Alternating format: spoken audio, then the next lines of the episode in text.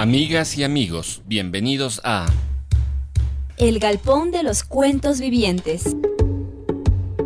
Espacio de encuentro para autores, editoriales y todos los amantes de la lectura. El Galpón de los Cuentos Vivientes. Ahora en su nueva casa, Radio Voz Andina Internacional. El Galpón de los Cuentos Vivientes ya está aquí.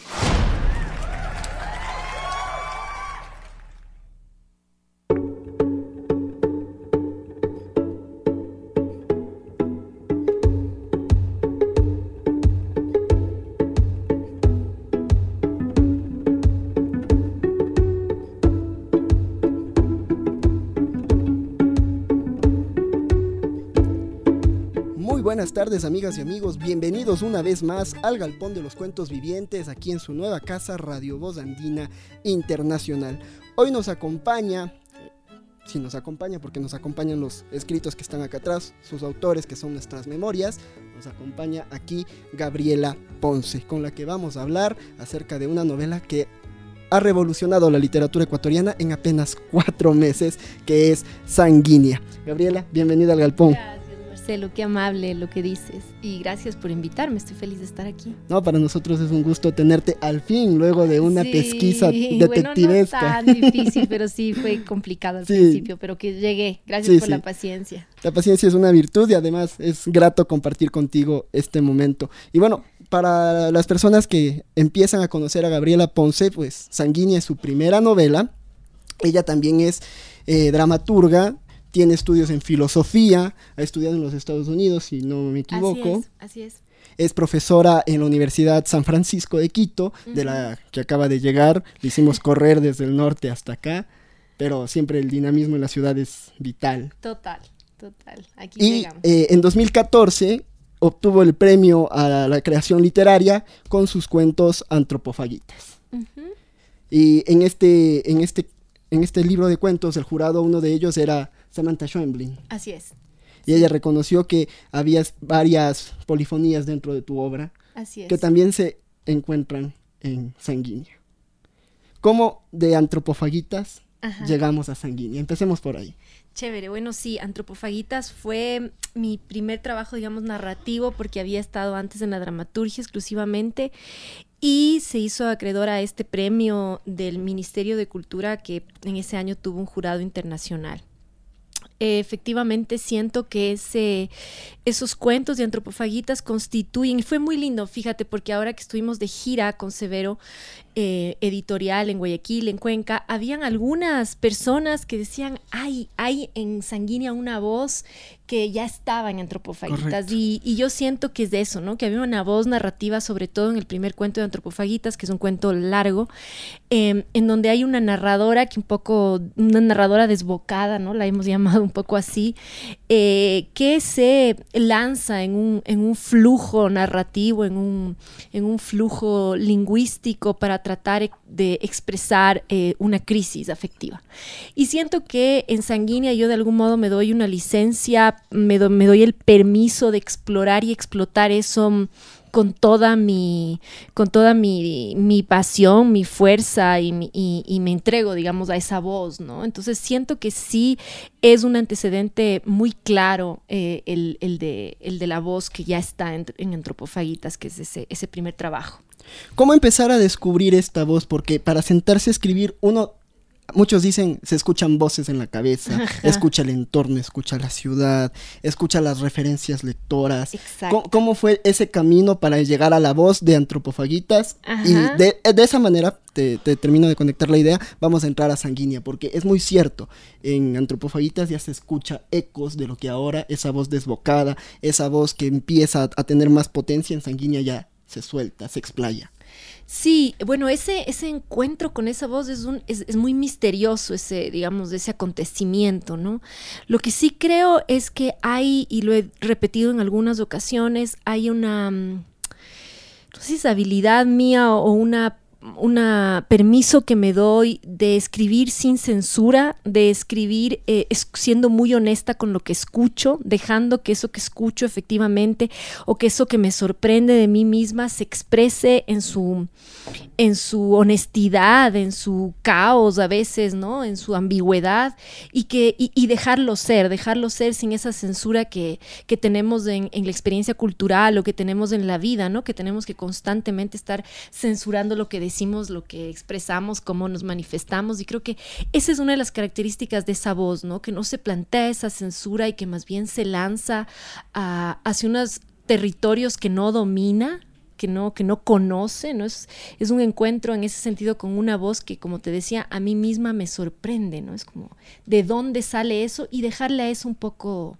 un poco ser, ¿no? Para luego buscar darle forma, por otro lado, o ir puliendo, digamos, esculpiendo eso, eso que ya está ahí lanzado. Justamente esto que tú propones de ir esculpiendo lo que ya está lanzado, eh, me remite a Auden, WH Auden, en la que en un texto de ensayos titulado La la mano del teñidor, él propone que los escritores cuando ya tienen todo un cuerpo para trabajar, empiezan a esculpir palabra por palabra e incluso tono por tono. Y en Antropofagitas, ese tono, si se quiere, íntimo, empieza a tomar diferentes polifonías porque permite conectar no solo con una historia que uno dice, será autobiográfica, serán guiños eh, que hace a la vida misma, la intimidad como autora. Eh, en Antropofagitas y también en Sanguínea, no se encuentra un personaje como tal. No se puede decir este personaje se llama Juanita o, Marlene, sino es como, yo me, yo me preguntaba cuando leía, era, eh, ¿es, es Gabriela? ¿Es, es, ¿Es, de ella desdoblada o, desde qué perspectiva, desde qué ojo empieza ella a crear esta voz personaje? ¿Es un alter ego? ¿Es un heteronomio? ¿Cómo, ¿cómo lo logras? Eh es una pregunta que no tiene respuesta, es decir, yo no establezco mucho diferencia. Eh, creo profundamente en la imaginación y en la ficción, en cómo comienzan a ejecutarse en el momento de la escritura casi automáticamente, ¿no?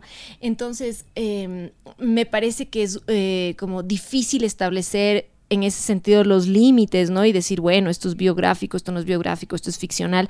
Hay una experiencia eh, ficcional que está atravesando sin duda todo el texto en la medida, como te digo, en que comienza a operar y comienzan a operar unas estrategias de la ficción, unas estrategias narrativas que van afectando el texto y que van afectando esa verdad, si se quiere, que está nutrida de la experiencia personal. Entonces, en esa medida, creo que sin duda es mi voz y no lo es al mismo tiempo, ¿no? No, no hay un personaje, como dices tú, porque esa no es mi intención, porque eh, casi reniego, ¿no? Del personaje, he trabajado mucho tiempo en teatro y, en esa medida he ido alejándome o por lo menos cuestionando, complejizando la noción del personaje, casi hasta renunciar a esa idea del, del, del personaje como un artefacto ajeno al actor, por ejemplo, ¿no? Justamente eso te iba a preguntar, porque tú vienes del mundo del teatro y es inevitable que a veces nos toque encarnar un personaje.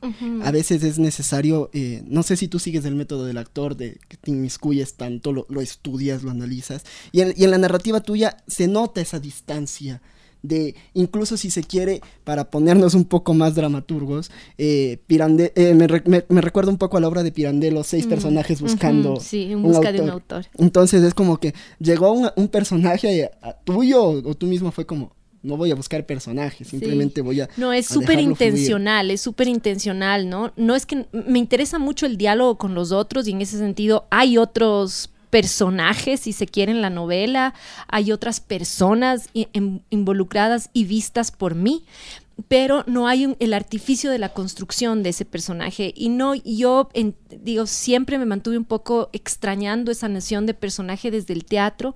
Siempre me resultaba un poco difícil entrar en esas metodologías de actuación que, que buscan efectivamente crear un personaje un poco en función de la anulación del actor o, como entes, digamos, que se encarnan y que son abstractos y demás, sino que más bien me ha interesado en el teatro unos lenguajes que precisamente están cuestionando esta noción de personaje, que están trabajando más en los lenguajes, digamos, de, del, más cercanos también al performance, más cercanos a la, a la voz del actor, más cercanos al, al, teatro también físico, es decir, a unas modalidades de creación escénica que no están necesariamente circunscritas, digamos, al, a esa experiencia del, del, de, la creación. de la creación de personaje específicamente. Bueno, luego de esta primera intervención de, Gabriela Ponce, pues nos preparamos para nuestro primer break musical. Hoy nos va a acompañar Mozart, así que vamos a escuchar música clásica. Ya regresamos aquí en el segundo segmento del Galpón de los Cuentos Vivientes, amigas y amigos.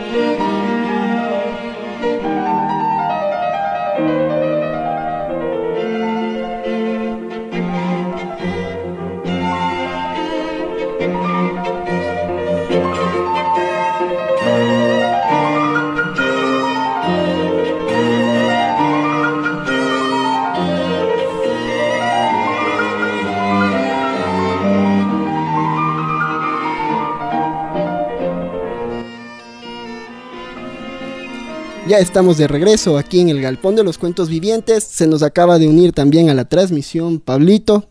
Los problemas de movilidad aquí en Quito, ya saben, son nuestros enemigos ahora que nos cambiamos de casa.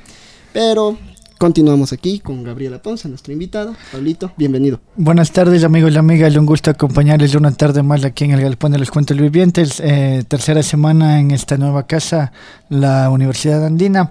Acabamos de escuchar eh, el cuarteto número uno para piano de Mozart titulado K478. Eh, la primera parte a lo largo del programa escucharemos la segunda y la tercera en los respectivos cortes. Saludar también a Gabriela, que es nuestra invitada ahora para hablar de su obra, de su obra literaria, de su obra artística en general relacionada a la dramaturgia también. Hoy con su novela, su, su, primera novela calientita, se podría decir, sanguínea. Sí, también tenemos una noticia. No hay sanguínea ya en las librerías.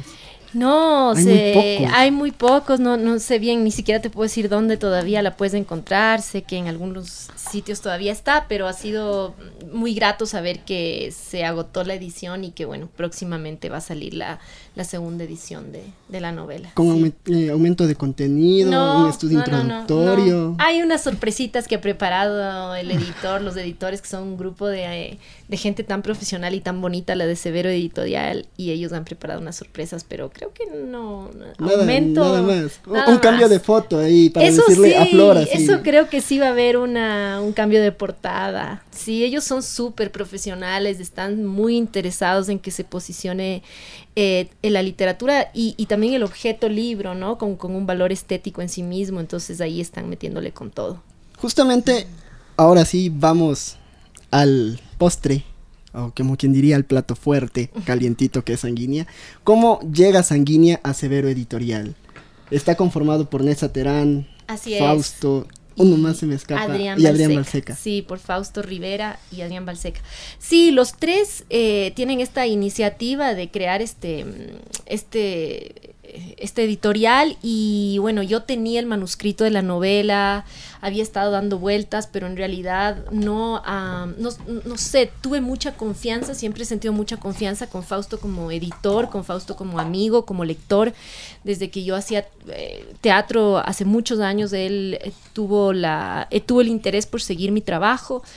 Y en ese sentido, no sé, solo sentí yo, yo me llevo también mucho de, mis impulsos y mis intuiciones y sentí la gana de compartir ese manuscrito con él y bueno, que él me dé su opinión. Y su opinión fue muy favorable, él se sintió súper contento y bueno, llegamos al acuerdo de que Severo, que se estaba en ese momento pensando como un proyecto editorial, se concrete y lance, y lance Sanguínea como su, primera, su primer producto. Ahora, siguiendo el nudo de la anécdota clásica en Latinoamérica de tenemos un inicio y luego le hacemos nudo. ¿Cómo, ¿Cómo empieza la construcción de, de Sanguínea, la génesis? ¿Cómo viene ese, ese impulso de decir, bueno, del cuento ahora me lanzo a la novela, algo más extendido, de, de, trabajo más sesudo, si se quiere? Sabes que no había originalmente esa intención, como que normalmente cuando escribo no tengo una intención muy clara de, cómo, de cuál va a ser la deriva de esa escritura. Entonces, en este caso comenzó a partir de una serie de imágenes que yo tenía muy concretas, ¿no? Yo tengo a veces una, un impulso de escritura que viene a partir de la imagen, creo que también está vinculado eso con el teatro. Y entonces tenía unas imágenes sobre las que comencé a escribir. Y esas imágenes comenzaron a hacerse más que nada un flujo, ¿no? es decir, creo que ha habido algunos lectores que han identificado eso de manera bastante certera. Eh, entonces comenzó a hacerse un flujo y, eso comenzó a articularse de un modo que a mí me hizo entender que la extensión era otra, que, eh, que la calidad era, era diferente y que bueno, después tomó la forma de novela, ¿no? Porque al principio lo pensé como un cuento largo y luego esto se iba alargando y luego iba requiriendo, digamos, de, de otras estrategias, digamos, para contarse y así se hizo novela. Sí, fue un, fue un proceso que yo siento que parte de la imagen y, y, va decantándose ya en la escritura, ¿no?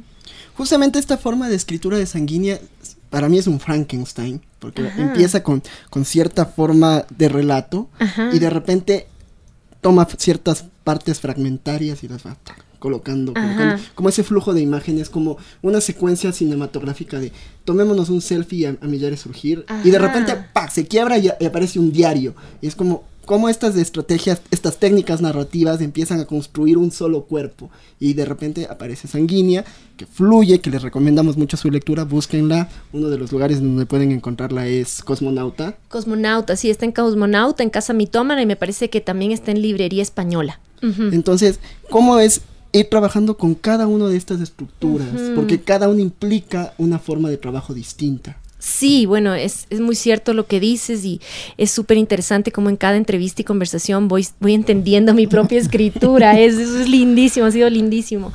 Y esto que dices me hace pensar también en esta idea del montaje, ¿no? Del montaje como una experiencia precisamente de superposición, de juego, de asociación de partes. Y creo que esa experiencia que también la ejecuto, digamos, en el escenario, eh, es una experiencia también un poco de cómo es mi escritura, ¿no? Yo escribo, escrito sanguínea no solo en estas partes así, mm, digamos, que han tenido sus propios, eh, que tienen sus propios modos de ser, sino también en diferentes momentos, ¿no? Yo, yo trabajo, tengo una serie de, de demandas, digamos, familiares, académicas, y entonces la escritura desde siempre para mí ha sido un ejercicio eh, un poco así en las noches, un poco cuando me queda el tiempo, un poco robándole tiempo a la academia, robándole tiempo a, la maternidad, eh, yéndome de viaje, buscándome pretextos para estar en soledad y poder eh, escribir, ¿no? Entonces, en esa medida, creo que esas condiciones materiales de la vida han ido condicionando cómo está escrita la novela y cómo a la final el trabajo ha sido un trabajo precisamente de montaje, un trabajo de agarrar estas partes y ir encontrando sus modos de articulación y de, y de diálogo entre una y otra, ¿no? Entonces el diario, por ejemplo, también está en Antropofagitas y responde también a mi propia experiencia de escritura. Yo escribo diarios desde que tengo memoria. Fue como un regalo de mi madre, así. Creo que a los ocho años me dijo, toma, para que escriba. Te y te dieron diarios. Justamente yo quería preguntarte eso. ¿Cómo fue, cómo empezaste a incursionar tanto en la literatura como en el teatro en este caso? ¿Cómo, cómo te llegaste a, a inmiscuir en este mundo, diría. Sí, bueno, yo siempre vi muchos libros a mi alrededor, tuve una experiencia familiar de, de lectores cerca y, y entonces, como estaba contando hace un momento, tenía el diario, pero claro, siempre era el registro de mis experiencias, ¿no? Siempre sentía que yo nunca iba a tener una historia grande que contar, importante que contar. Entonces, fue, siempre me he considerado, sobre todo una lectora, ¿no? Siempre, siempre he leído mucho más desde la, desde la adolescencia, pero, pero siempre he leído y en esa medida y, sucedieron algunos eventos que me habilitaron a escribir, o sea, que fue como, bueno, creo que sí voy a poder también escribir, que era una idea que siempre estaba en mí, pero que siempre me la un poco reprimía, ¿no? En función de esta idea que tenía de lo que era la literatura. Y después, la, ¿cómo llegaron, diríamos, tus escritos a ser escenificados? ¿Cómo? Eso fue también un proceso bastante mm, natural, digamos, orgánico, porque yo comencé a trabajar con mis compañeros cuando salí del Malayerba, que fue donde estudié teatro. Luego me fui a estudiar dirección de teatro y cuando regresé y comencé a trabajar... Eh, nada, surgió como la necesidad, un poco, bueno, desde que estaba estudiando ya surgió la necesidad de, bueno, también quiero escribir, pero fue más el resultado del proceso de estar en el escenario, eh, de luego dirigir y de finalmente decir, creo que también ya entiendo más o menos la dinámica de la escena, que creo que por eso es tan importante pasar por el escenario para escribir teatro. Estoy segura de que tienes que estar ahí poniendo el cuerpo para saber cómo funciona la escritura de teatro. Entonces, una vez que pasé por ahí, sentí que podía o que había entendido o que tenía las, las ganas de escribir unos textos y compartir con el grupo con el que yo trabajo. Entonces fue más o menos así, ¿no? No comenzó por ahí la experiencia teatral, sino que finalmente fue de escritura también. Claro, y finalmente te has, diríamos, o ahorita estás bastante junto a la escritura, lanzando esta novela claro, recientemente. La narrativa. Así es, así es. Y esta construcción narrativa principalmente apela mucho al cuerpo. Ajá. O sea, uno, uno escucha y siente y ve el cuerpo al 100%, no solo en antropofagitas, sino también en sanguínea. Y por eso aquí tenemos, ustedes saben que en el galpón siempre hacemos referencia trajimos un librito de Caravaggio. Qué bonito. Que tiene mucha alusión al cuerpo humano. el trabajo pictórico de Caravaggio resalta principalmente la figura humana, bueno, y el renacimiento italiano principalmente. Pero, ¿por qué Caravaggio me, remite a sanguínea y viceversa? Es por la tonalidad que tiene el cuerpo. Cuando empieza tu novela dice, era muy tarde cuando llegamos al galpón, estamos en el galpón. Sí, me, a mí me daba. Le decía. Justo así. Quería que lea más bien el primer parrafito que empieza con el galpón. Con gusto. Porque, claro, algunas. Bueno, ha habido algunas críticas respecto al nombre, que el galpón. ¿Qué, el galpón? ¿Qué significa el galpón? ¿Qué, estaban viendo? Les hemos contado de que nos inspiramos cuando vimos La Noche de los Cuentos de los Muertos, vivientes. Entonces fue como, bueno, puede ser. ¿Y qué quién quita que los cuentos también toman vida? Entonces, por eso el galpón de los cuentos vivientes coincide que así arranca Sanguínea. Y vamos a escucharla en voz viva de Gaby. Perfecto. Llegamos a ese galpón con la noche colándose por las faldas y las mangas, salpicando babas que brillaban en medio de un entusiasmo incontenible, las manos con olor a mentol y los ojos vibrando por una plenitud espesa. Sin sacarnos los patines, entramos y empezamos a bailar de modo frenético, queriendo abrazar eso que no se podía tocar ni nombrar, pero que derramaba nuestra intimidad entre la multitud y el ruido, un embellecimiento agudo de todas las cosas. Ahí, cuando ya empiezas a hablar de la noche, ya apelamos al paisaje, de los patines, a bailar frenéticamente, está atravesado 100% el cuerpo, es una reacción corpórea. Y por eso me remite a, a Caravaggio, porque Caravaggio trabaja la sombra y trabaja la luz, y en tu obra está eso, es un juego de contrastes, es un juego de sombra, es un juego de intimidad, es un juego del secreto, de lo no dicho, de la intención que se quiere decir, que está amparada, si se quiere, en el erotismo. Entonces, ¿cómo empiezas a construir todo esto? Tu cuerpo siente, a veces tú misma dices, le quitas tiempo a la, academia, le quitas tiempo a la maternidad, el cuerpo te impulsa impulsa la escritura? ¿Hay sensaciones que dices? Sí, sí, siento que yo he tenido siempre, bueno, no sé, creo que todos, ¿no? Pero yo justo pensaba ayer cómo a, partir de la experiencia de la educación nos distanciamos mucho del cuerpo, hay una experiencia que está muy mediada y centrada, digamos, en el desarrollo de nuestra parte más intelectual y ese fue otro encuentro que el teatro me habilitó, pero también mi propia sensibilidad, ¿no? Yo hice danza desde muy joven, no lo sé, es decir, habían unas condiciones ahí que siento que estaban marcando una experiencia corporal de la que tenía mucha conciencia, que estaba muy consciente en mí.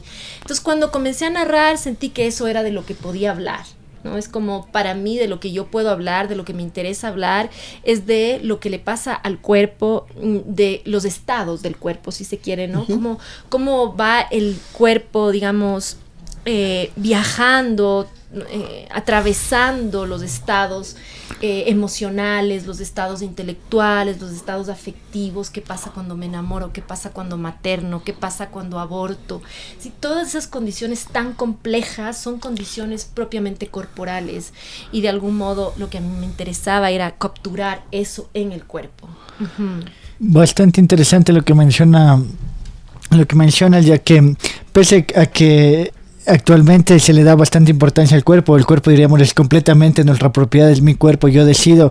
Pese a eso, como tú mencionabas también, em, creo yo que la gente sí está un poco apartada por la cuestión intelectual de, su cuerpo. A veces la gente no conoce su cuerpo, como tú decías, si uno se enamora el cuerpo cambia, si uno come tal alimento, come otro alimento, todo eso lo siente el cuerpo. Y a veces nosotros pensamos que el cuerpo es algo aparte y que no solo está en mi mente y, y cosas así. Claro, es súper importante lo que dices ¿no? Yo soy mi cuerpo. Claro. Entonces es como, es lo que soy.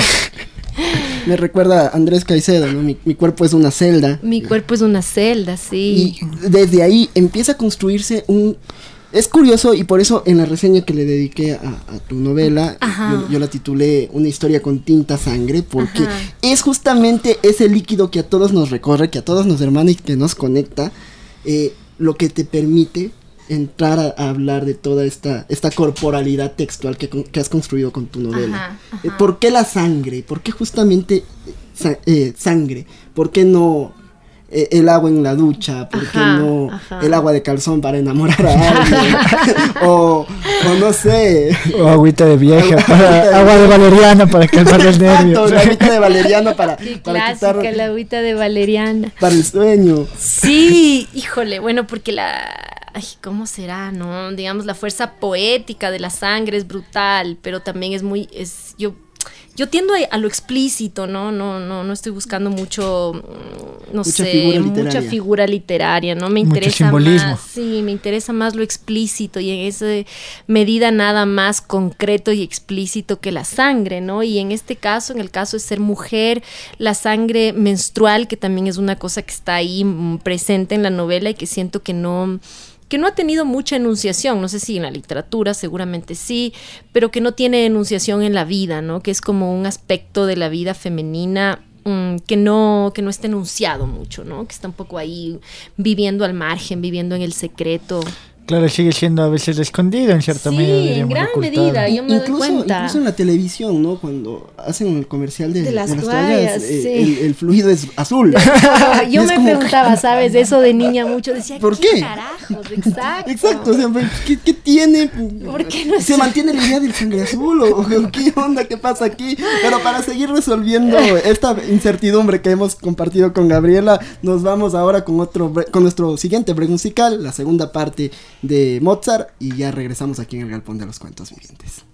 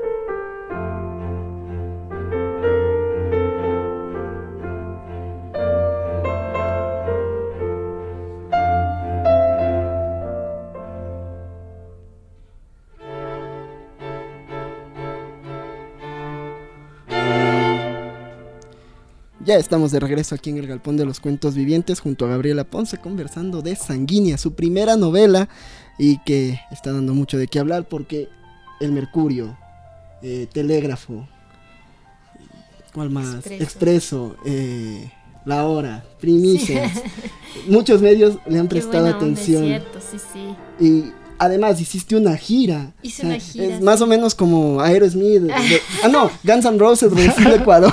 Total. ¿Sabes Estuviste en Cuenca, En Guayaquil Cuenca, Quito. Guayaquil Quito, ajá. Sabes que lo de la gira, sí, siempre me justifico así, de que es parte. eh, En realidad también gané unos fondos concursables para escribir esta novela, son fruto de, de ese, de ese apoyo del Ministerio de Cultura, que aquí voy a hacer así un una paréntesis para decir, a la final ha terminado siendo más que un premio, un castigo, porque es un relajo que te, que te habiliten ese dinero. Pero parte del proyecto era hacer una gira y llevar la novela a varios a varias provincias. Entonces, por eso también se justifica un poco el que me haya ido de gira, si no me quiero sentir tan chancha como "Ah, me voy de gira. Me con voy de la gira con la novela". No, yo, yo era como, oye, es una gira. Es la primera vez que veo que alguien hace una gira. Sí, No, da como porque mucho, Es- pero Exacto, era como que eh, más o menos como Gabriela y sus players. Eh. Es que además me fui con las, aprovechando la gira, nos fuimos con las amigas, que fue una suerte inmensa, qué bestia. En Guayaquil te presentó, fue en, Palier Café. No, en Guayaquil fue en Casa Morada y presentó María Auxiliadora Valladares. Perdón, en Cuenca. en Cuenca fue Palier y estuvimos con Natalia Freire, que fue un gustazo conocerle y García Freire. García Freire. Le mandamos un fuerte saludo. Sí, y también con eh, Daniela Alcibar, que hizo una presentación increíble. Ajá. Justamente eh, en, esta, en este recorrido por, Ecuador, si se quiere, bueno, por estas tres ciudades, eh, ¿cómo has visto la, apertura de los lectores hacia tu novela? ¿Qué perspectivas nuevas te han dado? ¿Qué, cosas te reafirman como autora? Sí, ha sido lindísimo porque la gira comenzó con un evento en Librería Tres Gatos. Y fue súper eh, para mí sorprendente, porque normalmente en esos eventos uno ve a los panas, así, llegan unos tíos de pronto, unos familiares. y de pronto en esta, en esta entrevista que me hacía Sandra Araya, de pronto todo el mundo me era desconocido y sin embargo toda la gente tenía su sanguínea, toda la gente respondía con mucha emoción, hacían muchas preguntas. Entonces para mí fue ya una primera sorpresa y luego en Guayaquil y en Cuenca similar, ¿no? La acogida, mucha gente en las presentaciones y mm, eso creo que es de, la, de las emociones más, más bonitas con las que me, he topado en, en, experiencia artística, ¿no? Al encontrar gente que esté siguiéndote, que te haya leído en antropofagitas, que esté gente joven, yo qué sé, que te diga que, que, que esté inspirada por tu, por tu escritura, es como tan sorprendente porque yo yo no me esperaba, ¿no? Yo no, soy en ese sentido una escritora segura, ni mucho menos, ¿no? No tengo ningún tipo de... Nunca me, reafirmo como escritora, ¿no? Es como el escribir, sí, y el escribir ha sido una experiencia que, que siempre he estado un poco yo no he pensado en publicar, no he, no he, escrito para publicar, sino que se han ido dando las cosas de ese modo y ahora puedo decir que, que me he hecho escritora, digamos, en ese camino, ¿no? Y en, y en, esta última respuesta de la gente, el mismo hecho de que la edición esté agotada, de que eh, hayan posibilidades de, de, publicarla fuera, es como realmente muy sorprendente y muy grato, ¿no? Y, y nada, me compromete más con la escritura que, que, es lo que quiero seguir haciendo será, y me atrevo a decir que, que Sanguínea se vuelve como esas telenovelas eh, de culto que salen, nadie les presta atención y de repente se retransmiten y se vuelven un boom. Qué bacán lo porque que dices. justamente hay mucha influencia de telenovela, hay mucha mención, si se quiere, de telenovela. Incluso la protagonista, que nunca se nombra, parece sacada de telenovela. Y podemos hacer un listado, si se quieren, de películas de novelas mexicanas, venezolanas, incluso brasileñas. Top 3, un top 3. Un top 5 tal vez. un top 20, pero serio. Exacto, eh, las mejores 10 de la década, podemos hacerlo. Pero es muy cierto y aquí la influencia que, que se nota, o sea, te puliste viendo telenovelas o, en la adolescencia. es, chistoso porque justo decía, ¿no? El rato que te estaba contando y te decía, bueno, yo crecí entre libros. Yo crecí entre libros y telenovelas. Entonces, de esa tensión es que sale, yo creo que sanguínea, ¿no? Es decir, em, siempre cuento esto de que crecí con una abuela que tenía casi como su banda sonora de la vida, la telenovela. Siempre había una telenovela sonando, ¿no? y a la misma hora. Eh, en, diferentes franjas horarias, es decir, la novela del mediodía, la novela de la tarde, siempre había una, la, mejor novela se pasaba a las 8 de la noche o a las 7 de la noche y yo viví con ella, viví con mi abuela toda, toda mi infancia y mi adolescencia y yo solo crecí, digamos, escuchando esa, esa, esa melodía, ¿no? Y, y ahora que de esta novela que se repite, yo me acuerdo que yo llegaba a ver ciertas novelas dos veces con el mismo interés, con la misma pasión.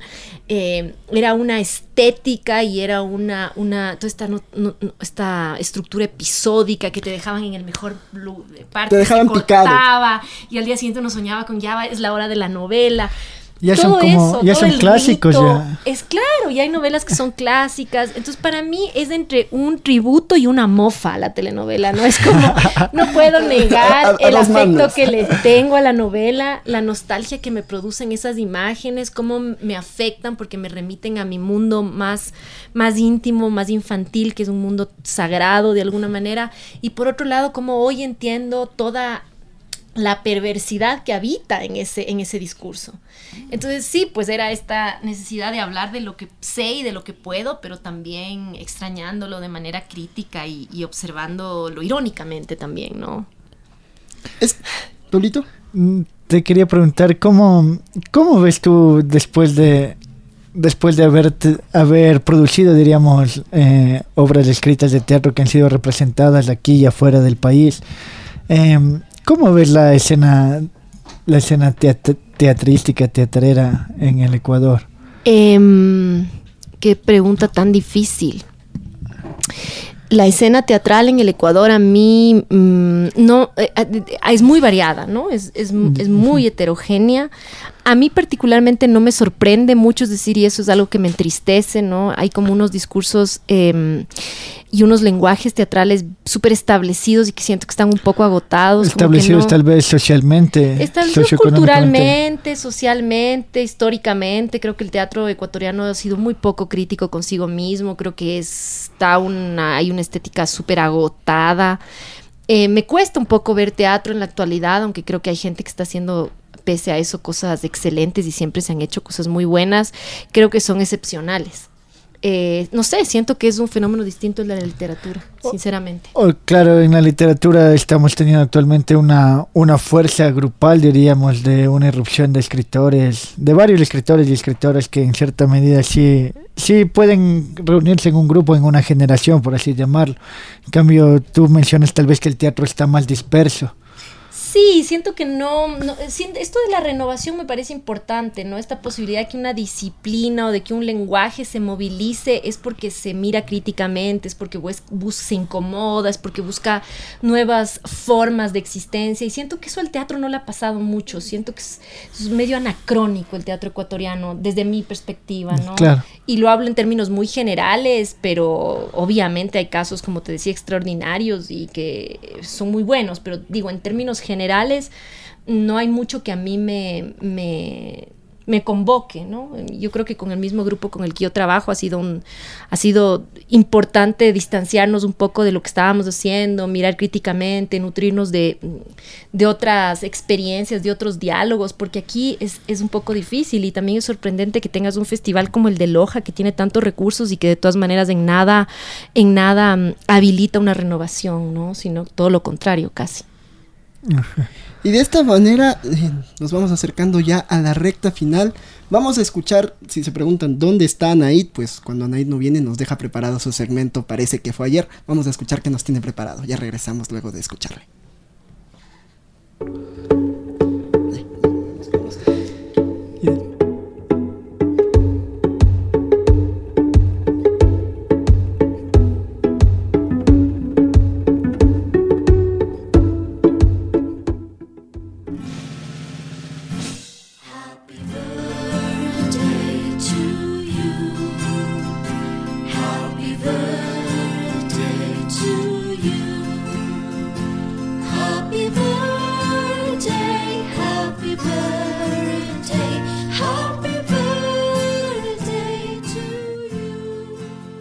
Charles Dickens nació el 7 de febrero de 1812 en Portsmouth, Reino Unido, en el seno de una familia humilde. Pasó su infancia en Londres y en Kent, lugares descritos frecuentemente en sus obras. Abandonó su escuela y se vio obligado a trabajar desde muy chico al ser encarcelado su padre por deudas. La mayor parte de su formación la hizo como autodidacta y su novela David Copperfield es prueba de esto. A partir de 1827 comenzó a prepararse para trabajar como reportero en una publicación de un tío, The Mirror of the Parliament, y para el periódico liberal The Morning Chronicle. La publicación por entregas de prácticamente todas sus novelas creó una relación especial con su público, sobre el cual llegó a ejercer una importante influencia y en sus novelas se pronunció de una manera más o menos directa sobre los asuntos de su tiempo. La gira que inició en 1867 por Estados Unidos confirmó su notoriedad mundial y así fue aplaudido en largas y agotadoras conferencias, Dickens entusiasmó al público con las lecturas de su obra. Llegó a ser recibido por la reina Victoria I de Inglaterra poco antes de su muerte acelerada por las secuelas de un accidente en ferrocarril que dejó quebrantada su salud. Charles Dickens murió en Inglaterra el 9 de junio de 1870 tras sufrir una apoplejía y fue enterrado cinco días más tarde en la abadía de Westminster.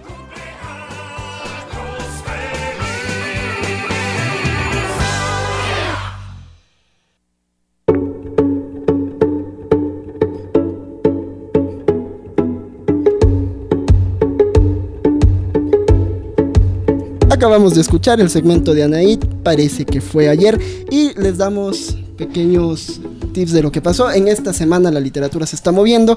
Falleció George Steiner, para muchos el último humanista, un gran crítico, también filósofo y pensador de la literatura. Aquí en el contexto ecuatoriano, el día de mañana, en Tres Gatos, eh, Juan José Rodinas presenta sus poemarios, Cuaderno de Yorkshire y Un Hombre Lento. Así que si tienen tiempito y pueden caer a tres gatos a las siete y media de la noche, pues van a escuchar algo de las voces poéticas más importantes que tiene el Ecuador actualmente. Estamos hablando tras micrófonos de algunas novelas, ¿no es cierto? Telenovelas. Eh, telenovelas, telenovelas. Recalquemos. Buena precisión. Telenovelas. Y bueno, yo les preguntaba o decía que obviamente las novelas mexicanas se han mantenido, se mantienen porque topan temas humanos, temas que tal vez ya se toparon en varias, en la literatura desde hace siglos y que se vuelven a topar en algunas nuevas novelas. Entonces yo les preguntaba o mencionaba una novela en la que la protagonista se enamora de su violador. Entonces a ustedes que son unos lectores ávidos les preguntaba en dónde encontramos eso, si podemos rastrear algún dato acerca de eso en un libro, en algunos libros. En algunos libros. Ya, yo tengo un ejemplo. la, novela es Al Este del Edén de John Steinbeck. La, la, madre, no les puedo hacer mucho spoiler porque tienen que leerse esa novela, que lastimosamente si no hubiese sido por James Dean, cuando se la llevó al cine, no hubiese tenido el pegue que tuvo, pero fue por James Dean. Pero en cuanto a la novela, es la madre de estos dos gemelos eh, primero se, casa con, el hermano menor, luego es abusada por el hermano mayor y genera una discordia entre los dos, ¿no? De, ver con quién se queda, porque ella jugaba con los sentimientos de ambos. Mm. pero es la madre. Pero es la, madre. Claro, se da un tipo incesto, diría. Entonces es como, ¿qué hacemos aquí? ¿Cómo le cómo lo trabajas, qué le dices, la lectura de Al Este del Edén es altamente recomendada. Ese es uno de los ejemplos literarios que les puedo dar. Otra, pero esa está en más la colección erótica, ¿no? Hay una linda colección de literatura erótica que... Ah, ¿cómo se llama esa? justo en Cosmonauta encontré varios ejemplares de esa colección. algo vertical. Sí, la línea de Venus. Línea de sí, así, así se llama la colección y ahí pueden ustedes encontrar más. Justamente ahora conectemos con el erotismo. Margot Glantz terminó de dar hace poco, horas en la mañana, una entrevista en donde dijo, sin el erotismo no podemos existir. Y en Sanguínea se nota la beta del erotismo. Cómo trabajas esa sensualidad no solo corpórea, sino también de la palabra, que apela también a lo que decía Severo Sarduy, de donde toma el nombre Severo Editorial. Así es. Sí, esto que, ha dicho Margot Glantz, yo no, lo he escuchado esa entrevista, pero sí, me parece que es por ahí la cosa, ¿no? Es para varias cosas creo que, que, salen a partir de eso. Una es cómo la eroticidad está atravesando toda nuestra experiencia vital desde que somos niños, ¿no?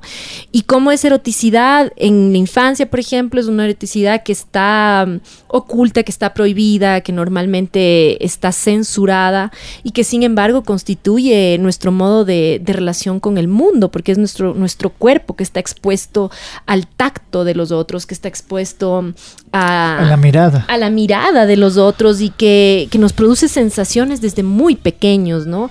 Y esto no hace sino expandirse como se, como se expande la experiencia cuando uno, como, cuando uno crece y entonces en la amistad está está ocurriendo también el erotismo, está ocurriendo en una serie de, experiencias que normalmente están deserotizadas supuestamente, ¿no? Entonces para mí un poco la intención sí es esa, es de alguna manera mostrar cómo la experiencia vital es, es corporal y en ese sentido es erógena, es es, sensual y darle un espacio en la escritura y como dices tú, ver si eso se puede hacer lenguaje, si eso puede explayarse, digamos, en, la, escritura, ¿no? creo que creo que por ahí podría ser, sí. Precisamente, o para ir, tal vez otra, otra palabra, otro eje, temático en la novela es la culpa.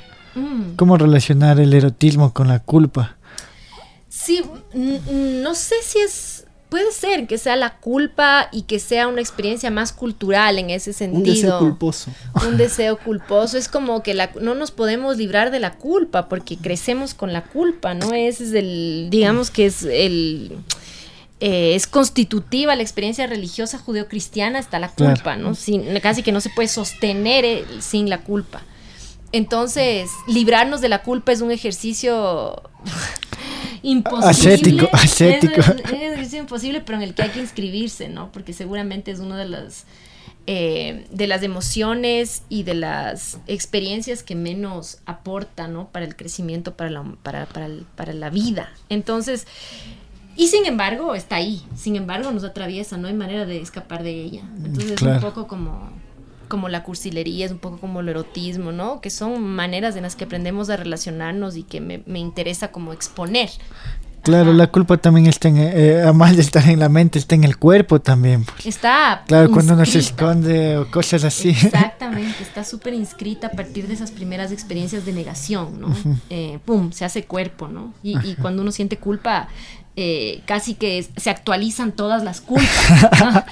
Hace un alto de conciencia y dice, y ya, Claro, y, ahí viene al cuerpo toda la culpa, ¿no? Que se va alimentando a lo largo de la vida. Te tiembla la voz, te tiemblan las rodillas, te duele el estómago. Totalmente. Y ahí te van descubriendo cada una de las cosas.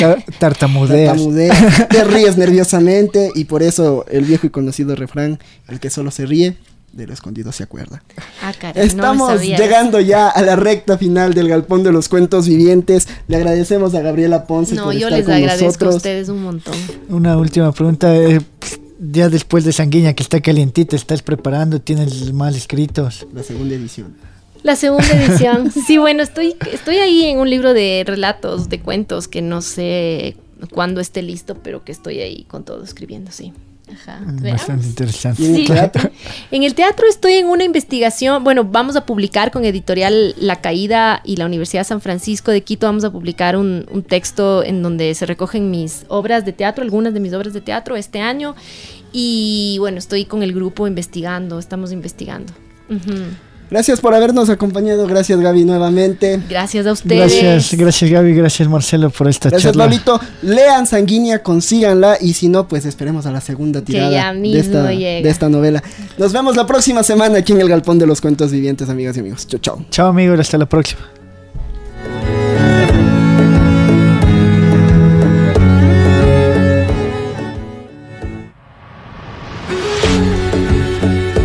El Galpón de los Cuentos Vivientes. Llegó a ustedes con la participación de Marcelo Cruz, Anaíd León Pablo Tipán. y Leonardo Valencia. Vivan mucho. Lean más. Hasta la próxima semana.